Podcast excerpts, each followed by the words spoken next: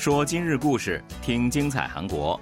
여러분安녕하세 요， 听众朋友们，大家好，这里是韩国国际广播电台今日首尔。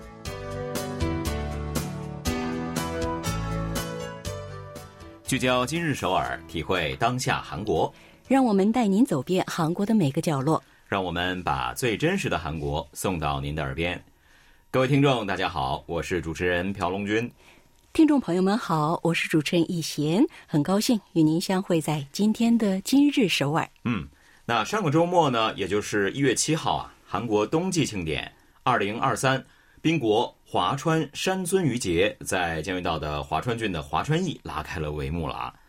在因为新冠疫情停摆三年以后。这个被公认为是韩国最具有人气的冬季庆典活动呢，也是终于重出江湖了。是啊，这也是我梦寐以求的冬季活动呢。哦，那么华川山尊鱼庆典呢，每年都会吸引上百万游客前来捧场。今年呢，估计只会多不会少。对啊，大家憋了三年了嘛。那主办方这一次呢，也是准备好了很多的活动内容啊。首先呢，就是将会放生一百七十一吨的山鳟鱼，来供游客们参与钓鱼啊、抓鱼啊这样的一些活动。你是不能不抓到的。对呀。那么，所有留宿华川的游客呢，嗯，还能免费享受夜间垂钓的乐趣。嗯，这一定是别有一番情趣的。那么，这一次的。呃，为了防疫起见呢，在庆典现场啊，不仅没有现场烤鱼的美食区，还专设了外国游客专用钓鱼区，甚至呢还贴心到为穆斯林特设了祈祷室。那喜欢冰上体育的朋友们呢，也可以在华川河上滑雪场雪道来做充气雪橇啊。当然了，你也可以体验一些冰上足球啊、冰壶比赛啊。花样滑冰等等这样的活动，挺精彩的。嗯，那么不想动得这么激烈的朋友们，还可以到华川室内冰雕广场走一走。据说呢，那是世界最大的冰雕广场，有很多冰雕艺术品可以欣赏。总之呢，一句话就是亮点多多啊！很多的韩国人呢都说，如果冬天只能去一个庆典的话，那么必须是山尊鱼庆典了啊。我想洪老师也是一样的。年年有余的乐趣，您值得拥有。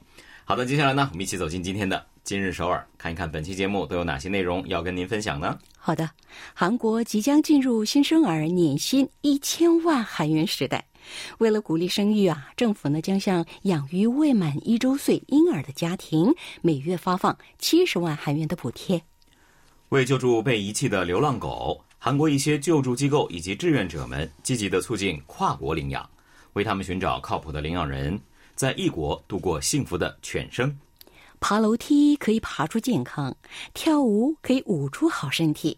一起来看看中央大学附属医院家庭医学科教授李慧俊在日常生活中的健康秘籍。好的，稍后呢，就让我们一起走进今天的今日首尔吧。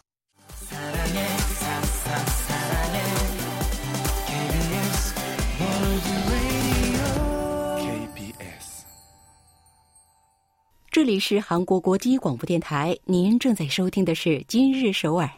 刚才呢，我们介绍说，韩国即将进入到新生儿的千万年薪时代哈。相信大家呢，听了这句话也一定非常的好奇，这届新生儿到底有什么样的本领呢？他可以躺在摇篮里就赚到一千万韩元。是啊，太了不起了。其实啊，他们根本不需要有什么本领，嗯，仅仅是降生到这个世界上就是一种祝福。尤其是对于韩国这个面临着人口断崖的国家。是的，统计厅去年十一月发布了九月人口动向报告啊。这个报告显示呢，二零二二年第三季度韩国新生儿数呢是六万四千零八十五人，同比又减少了百分之三点七啊。这个呢，是一九八一年起实施相关统计以来的同济最低的水平。是啊，我的周围啊，也是很多啊新婚夫妇都是不想生孩子的。哦，看来是普遍现象啊。对呀，而这一季度的总和生育率呢为零点七九，史上首度跌破了零点八水平线。嗯，似乎呢这个还不是最糟的啊。那统计厅指出，考虑到新生儿数呢会在冬季减少的这个趋势的话，二零二二年的新生儿总数呢也可能会不足二十五万人啊。对，总和生育率创下新低，似乎已经成为定局了。嗯，那么，为了解决低出生率这一难题，韩国政府啊一直都在努力着。今年新年伊始，又推出了一项鼓励生育的政策——新生儿父母补贴。没错。保健福祉部表示了，从本月二十五号开始呢，将会向养育未满一周岁婴儿的家庭呢，每个月发放七十万韩元的补贴；向养育一岁婴儿的家庭，每月发放三十五万韩元的补贴。其实啊，直到去年为止，政府呢向未满一周岁的婴儿每月发放婴儿补助三十万韩元。那么今年的父母补贴就是这一政策的升级版。而且呢，不仅如此啊，二零二四年补助力度呢还会扩大。未满一周岁的婴儿可以获得一百万韩元的补助，那一周岁的儿童呢是五十万韩元。嗯，升高了三倍以上。嗯，那么希望这笔补助啊，能对家里有婴幼儿的父母们提供一定的帮助。是的，那想要获得这一补贴呢，是需要父母申请的哈。这个申请方法呢非常的简单，是可以在相关的网站在线申请。当然了，也可以亲自的到居住地所在的居民中心去填表申请。不过呢，在这里啊，有一点要注意了，嗯，那就是要在孩子出生以后六十天内申请，这样呢才可以领到所有月份的补助。比如说，在孩子出生后四十天去申请的话，就可以领取过去一个月和这个月的补贴，一共是一百四十万韩元。没错，但是如果说这个在宝宝出生之后七十天才申请的话呢，那就拿不到前两个月的补贴了哈。嗯。那去年出生的宝宝呢，也是可以享受这个父母补贴的。比如说，去年九月份出生的宝宝呢，从今年一月到八月，每个月可以领取七十万韩元。那九月份开始呢，因为满一周岁了嘛，所以呢，每个月就可以领取三十五万韩元。嗯，那么到了二零二四年的话，随着父母补贴的上调啊，可以领取五十万韩元。没错，休育儿假的家长们呢，也可能会有这样的疑问吧，就是。自己因为已经休了育儿假了，所以呢，拿着国家给的育儿工资，还有资格去领取这样的父母补贴吗？嗯，这个答案呢是可以的。嗯，而且不仅如此，每月呢十万韩元的儿童补助，以及生了孩子以后政府发放的初次见面礼品券，两百万韩元也可以领取。是的，不过呢，有一样啊是不能同时领取的。那如果家长是把孩子送到了幼儿园的话。那么呢，就要从中扣除保育费补贴这样的金额。政府为孩子提供的这个补贴呢是五十一万四千韩元。那如果说您把孩子送到了幼儿园，不满一周的婴儿呢，就只能领取去掉保育费补贴之后的。十八万六千韩元了。那么父母补贴什么时候可以拿到呢？保健福祉部表示啊，这笔钱将在每个月的二十五号自动存入孩子家长指定的银行账户，不必专门到哪个部门领取。没错，真的很方便啊。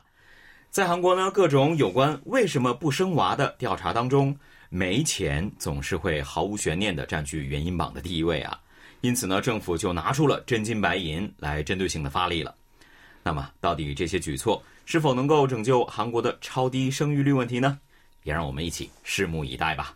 好的，我们一起来听一首歌曲休息一下吧。来听 Winner 演唱的《I Love You》。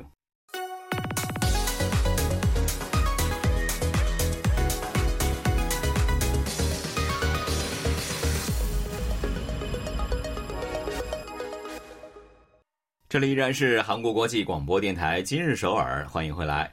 接下来呢，一起了解下一条消息吧。好的，最近啊，有一档催泪综艺节目在民众当中啊引起了热议。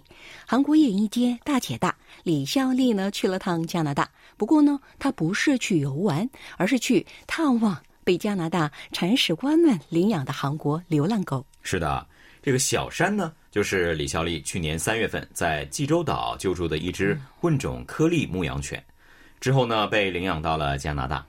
李孝利和朋友去小山的新主人家之前呢，也是满心的忐忑啊，不知道小山是否还记得他们呢？嗯，小山呢一开始啊，看到家里突然来了这么多人，非常好奇呀。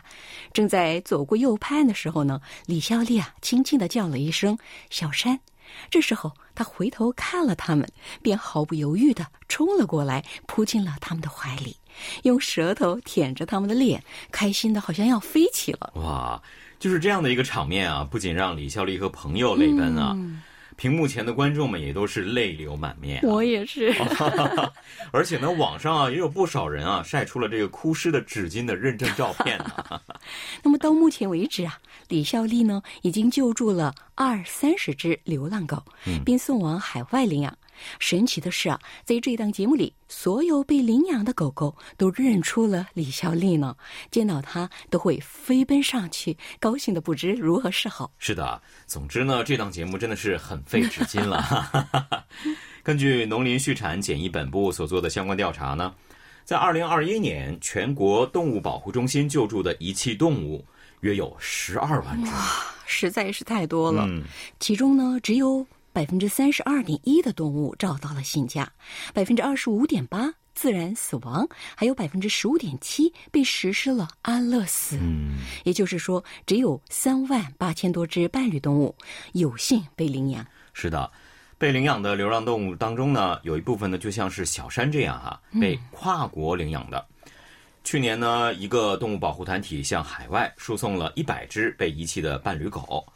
负责人介绍说，这些狗狗呢，大部分也都是混种犬或者是大型犬了。对，这位负责人还说了，韩国人呢比较喜欢纯种犬，因此呢，混种犬很难找到领养家庭，而且韩国的生活环境呢不太容易养大型犬，所以韩国送到海外最多的狗呢就是混种真岛犬。哇哇，这其实是一件很讽刺的事情啊！是的，要知道这个真岛犬呢，它可是韩半岛特有的土种犬啊。在这种现实之下呢，海外领养那也许就是在国内很难找到领养人的混种犬以及大型犬的最大的希望了吧？是啊，能够被海外领养还是很幸运的。这些幸运的流浪狗呢，是怎样送到海外的呢？海外领养程序啊是这样的：首先，个人救助者或者是动物保护团体会将救助的狗狗的简历发送给海外团体，寻找领养家庭。是的，流浪狗呢，大部分健康状况其实不太好啊，对人类也是有着很强的戒备之心。这个时候呢，也就需要临时监护人来负责照顾他们，帮助他们恢复健康，来培养他们的社会性。对，李孝利啊，就是担任过很多次的监护人。嗯，在仁川机场呢，有一堵痛哭之墙啊，因为这些狗狗的临时监护人送他们乘坐飞机之前，都会哭成一片呢。对啊，他们呢，要不就是本人已经养了很多狗狗了，要么呢，就是为了救助更多的流浪狗，没有办法领养自己临时监护的狗狗。因此呢，在送走他们的时候，真的是有很多的不舍以及担心呢。嗯，接下来呢，就该海外移动志愿者们登场了。如果只是把狗空运过去，需要好几百万韩元的；但是有人陪同的话，只需要三十到五十万韩元就可以了。嗯，这笔钱呢也是领养团体来负责的，所以呢，志愿者们只需要把狗狗带上飞机，到达目的地以后呢，交给当地的团体又或者是领养人就可以了。目前也有不少的志愿者都在参与这项活动啊，对，其中呢也不乏像刚我们提到的李孝利这样的明星。没错，演员李基宇和刘演熙就是这一志愿活动的常客。李基宇呢，在自己的 SNS 上晒出过在机场的照片。他说了，出境前三十分钟，到达后三十分钟，我的一个小时可以为流浪狗和等待他们的家庭带来一生的幸福啊！嗯，真的非常的感人啊。嗯，有了这些团体和志愿者们，越来越多的流浪狗呢，也改变了注定的悲惨结局，获得了新生。这是一件令人振奋的事情。但是我想呢，最根本的解决方法应该还是国内领养吧。那如果再归根结底的话呢，应该还是不要随意丢弃自己的伴侣动物了。好的，再来听一首歌曲吧，由泰妍演唱的《Weekend》。